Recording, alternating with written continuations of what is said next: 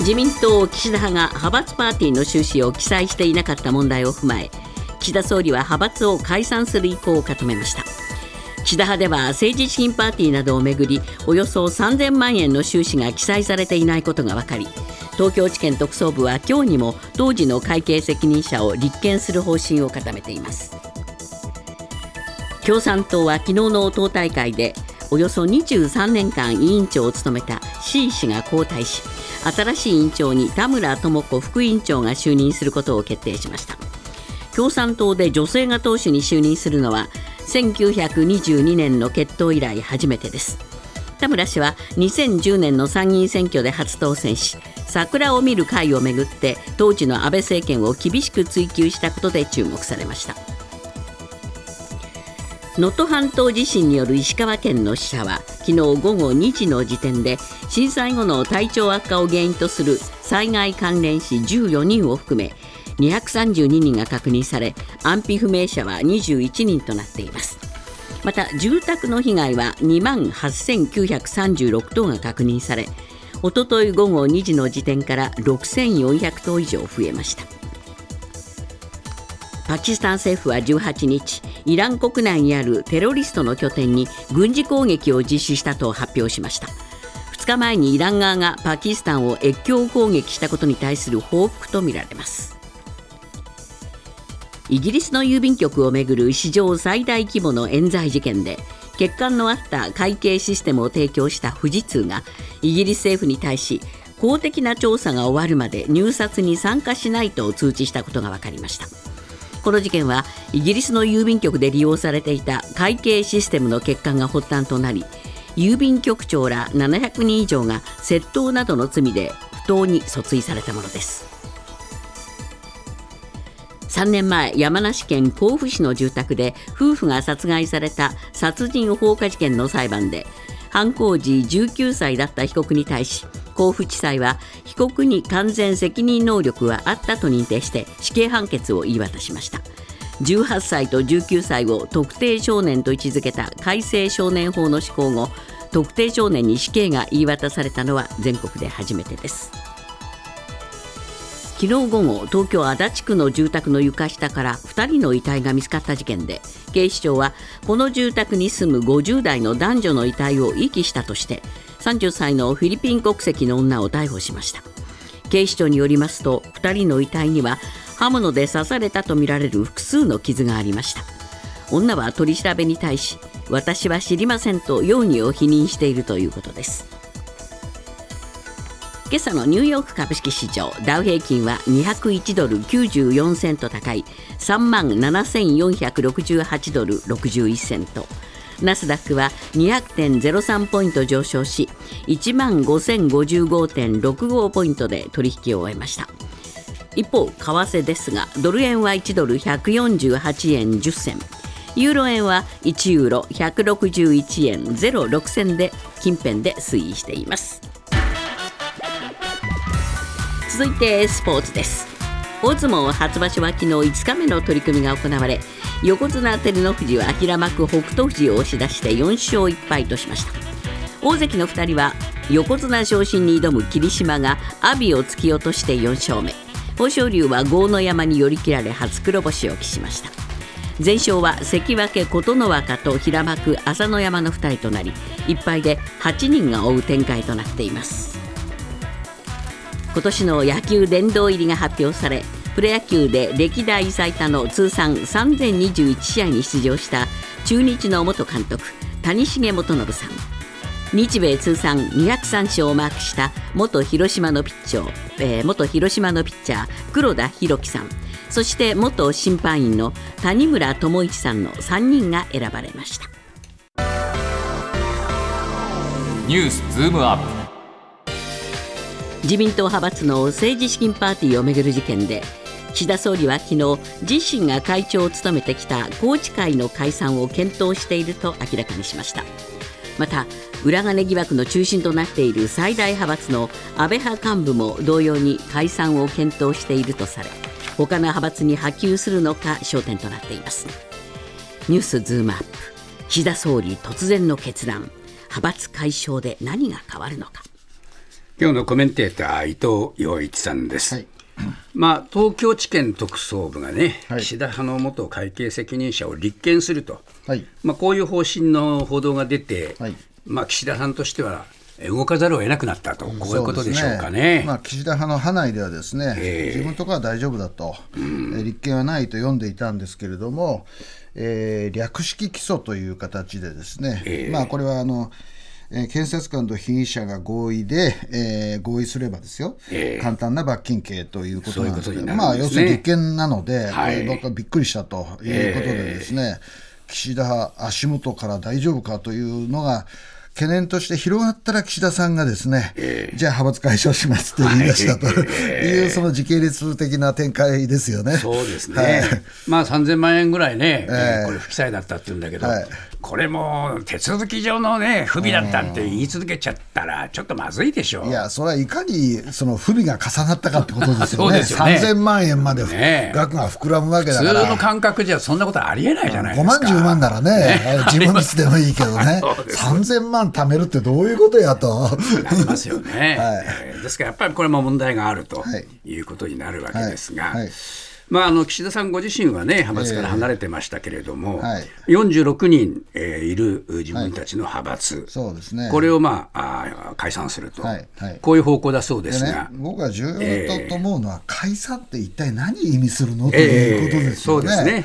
つまり、派閥が金集めてそれを配るシステムをやめる、ええ。まあ、それはいいでしょうと。はいでもその茂木派やね、ええ。あの麻生派が言ってるようなその新人議員の教育とかそういうのはね、じゃあ党が担うのかっていう話になるわけですね。えすね。党が担うとなるとあの他の派閥もね、ええ。やめざるを得なくなるじゃないですか。えでもね、あの麻生派やあのなんていうのかな、えー茂木派は、派閥なんか解散しないよって言ってるらしいから。そうですよ、嘘吹いてますものね。足並み乱れてない、あ乱れてるじゃないですか、だからそこをどうするかっていうのをこれから見てみたいですよね。そうですね、えでもまああ、岸田さんは常々、えー麻生さんの顔色を伺ってたわけだし、そうなんですよ。そういう意味で言うと、そう強気にも出られないんでしょう。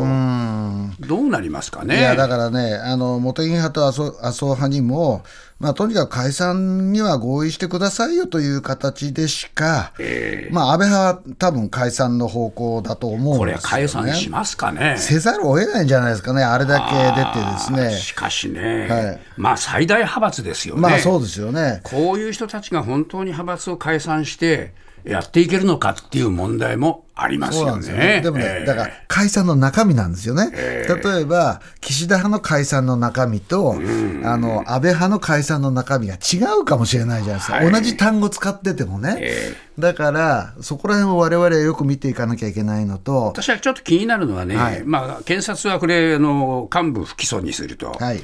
で安倍派、安倍派でですね、はい。えー自分たちでもっていろいろと自助努力をやって、はい。えーけじめつけると、ええ。まあ、なんかね、両方セットになって出てきて、これでごめんねっていう話になるんじゃないかっていう気もしないでもないんですよ。そういう説はありますよね。要するに落とし前つけ、検察としてもね、これで捜査したんだから何にもやらないっていうわけにいかないので、っていう、まあ、3人ぐらいね。ね、立件すると。そうなんですよ。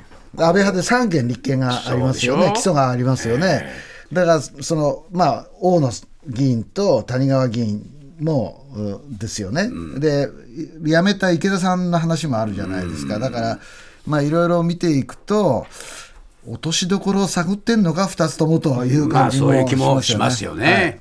で、森山派の幹部も苛立ちを示していると、はいはいまあ、こういう記事も出てですね、はいはい他派閥が一体どう動くのかっていうのが一向に見えてこないわけですね。僕はね、二階派がどう動くかっていうのは一つのポイントかなと思うんですよ。はい二階派はですね、もう昨日もですね、政治資金収支報告書の訂正を総務省に、はい。提出届けてたんですね。えで収入総額をですね、えー、2億1370万円の記載漏れがあったと言ってるんですね、これ、でかいじゃないですか、でかいですね。岸田派の3000万と違いますよね、そうですよね。二階派どうするのかと、はい。で残るのはだから茂木派と麻生派がどう動くかということまあ、ですよね。そういうことになりますね。だからやっぱり、まだ解散を検討しているのではないかと思われるところが2つしかないので、で森山派もね、自分のところだけかっこいいこと言って、抜け駆けはだめだとこう言っているんで、まあ、自民党全体としては全然体制は決してないなという感じがしますよね。ですよね。ですから、まあ、公明党がどう出るかっていうことも一つね、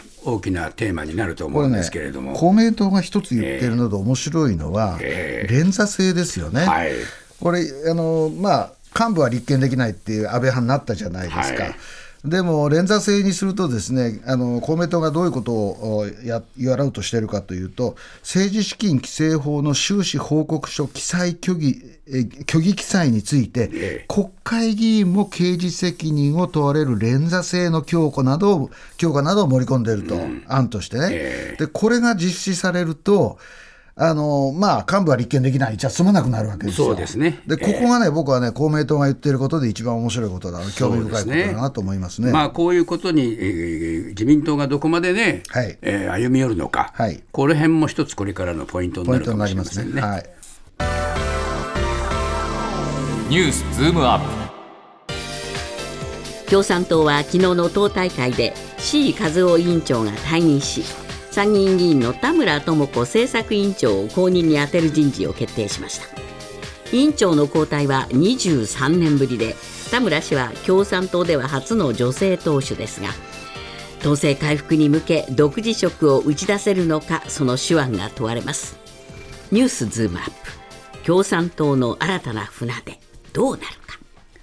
伊藤さん、まあ、共産党の C さんっていうとね、はいもうずいぶん長い間、共産党の顔になってましたから、うんそうですよね、いつ見ても同じお顔があトップやってるのは共産党だけだと。そうですよね、23年ですよ、四半世紀ですよ、ほぼほぼ。ね、長いですよね。長いです、長すぎますよね。だからまあ長いっていう批判も出てたんですね、中から。そうですよね、えまあだからあのあと森本さんもさっきおっしゃってたけど党勢がね、とにかく党員の数が50万人からピークがこう1990年だったんですけども50万人から今は25万人に半減しちゃったわけですね。そうですね、まあ、あの共産党というとね、新聞赤旗が機関紙なんですけれども、その購読者もですね、今は85万人になったとこう言われていてです、ね、100万人切ったっていうのはニュースになりましたけどね。そうですよね、ええ。ーまあ、ネットでも売ってるんで、その購読者ってどういうふううにんまあそうですね。算出してるのかなと、で値段見たらね、3497円でネットで読めるんですよ。なるほど。はい。まあね一部、一時はもう300万人以上の人がね、そうですね。えー購読してたという、はい。まあ、それだけの勢いのあったものが、はい。えー衰えてきてしまったわけですから、はいはいはい。なんとか立て直さなきゃやっぱりならないでしょう。そうですよね、ええ。だから私はね、あの公選制について一もめあ文句があったじゃないですか、あ,、ね。ええ。んなのも含めてね、やっぱり C さんが長かったっていうのは共産党の、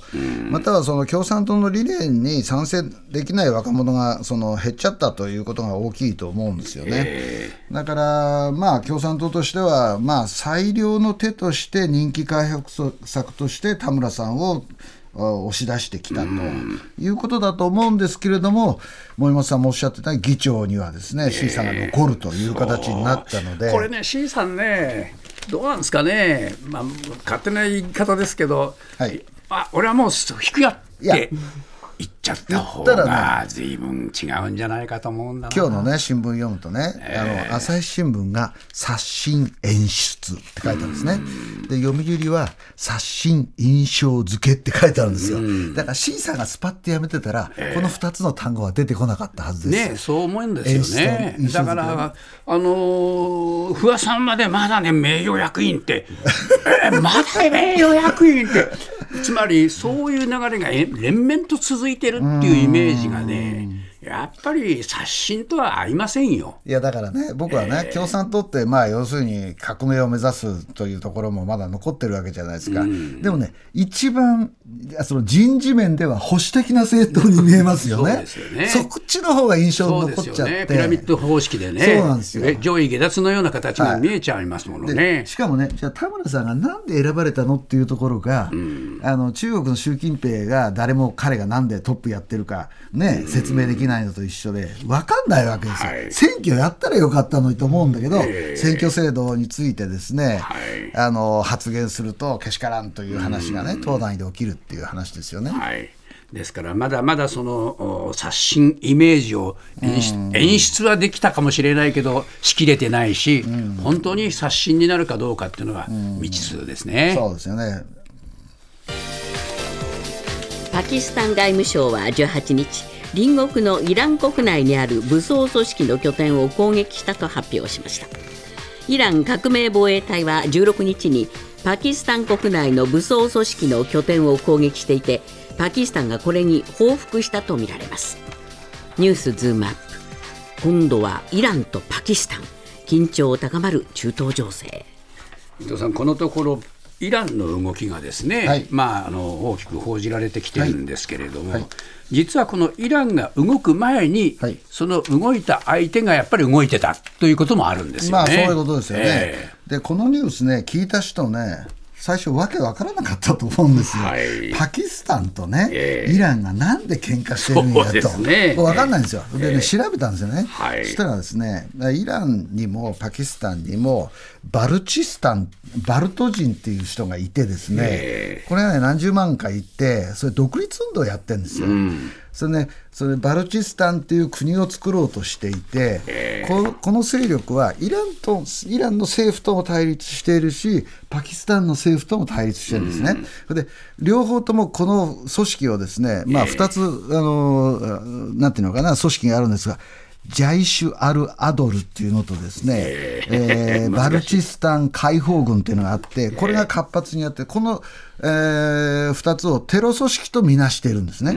で、それが両方に対してこあの攻撃してるんですよ、イランにも攻撃しているし、パキスタンにも攻撃している。それでですね、この組織の活動が邪魔だというんで、まずイランがパキスタンを攻撃したんですよね。でイランはパキスタンの人たちは狙ってないと、このテロリストたちを狙ったって言ってるんだけれども、実はパキスタンの人も何人か死亡しま民した。間人が殺されたと。そそしたらパキスタンがですね、黙っちゃいられないっていうまあ、それは国内からそういう反発が出ますからね。イランをえ攻撃したっていうのは今回のあの地域での話です。はい。で私たち知らなかったじゃないですか、クルド人みたいな人たちがいるってことですよね、あのそうですね。2つの国境の間にね。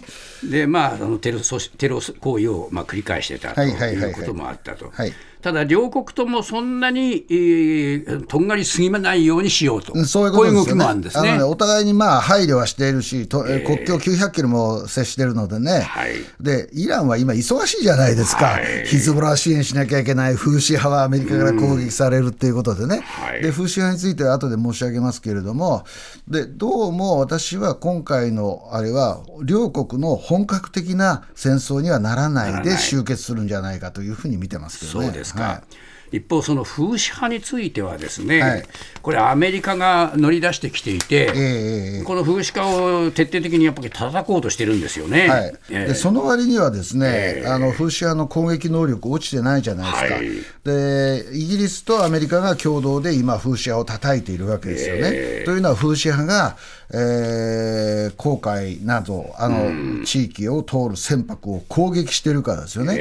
でアメリカの言い分は自由な航行をえー妨害する者に対しては処罰を与えるということなので、で私がし懸念してるのはですね、アメリカ、一体どこを攻撃してるいのと。や本当そうですね。フーシ派の攻撃能力を落としてるんじゃないの？と、お落ちてないじゃないと僕は懸念してるんですけどね。えー。まあ、この後ろ側にまたイランがいるのかどうかということですよね。そうですよね、えイランはね、直接的には、あのアメ対アメリカ、対、えーイギリスでは戦争行為に及んでないんですね、えまあ、フーシ派を使ったり、はい。ヒズボラに圧力かけたはいりとい。う形なので、これがイランが前面に出てくるということになると、中東情勢はきな臭くなるんですけど、はい。今、イランはパキスタンとの紛争を抱えたので、ちょっと動きが鈍くなるかなとも思ってるんですけどね。なるほど、はいまあ、この辺の動き、ちょっとイランの動きはこれからしばらく目が離せませんね。話せませんね。はい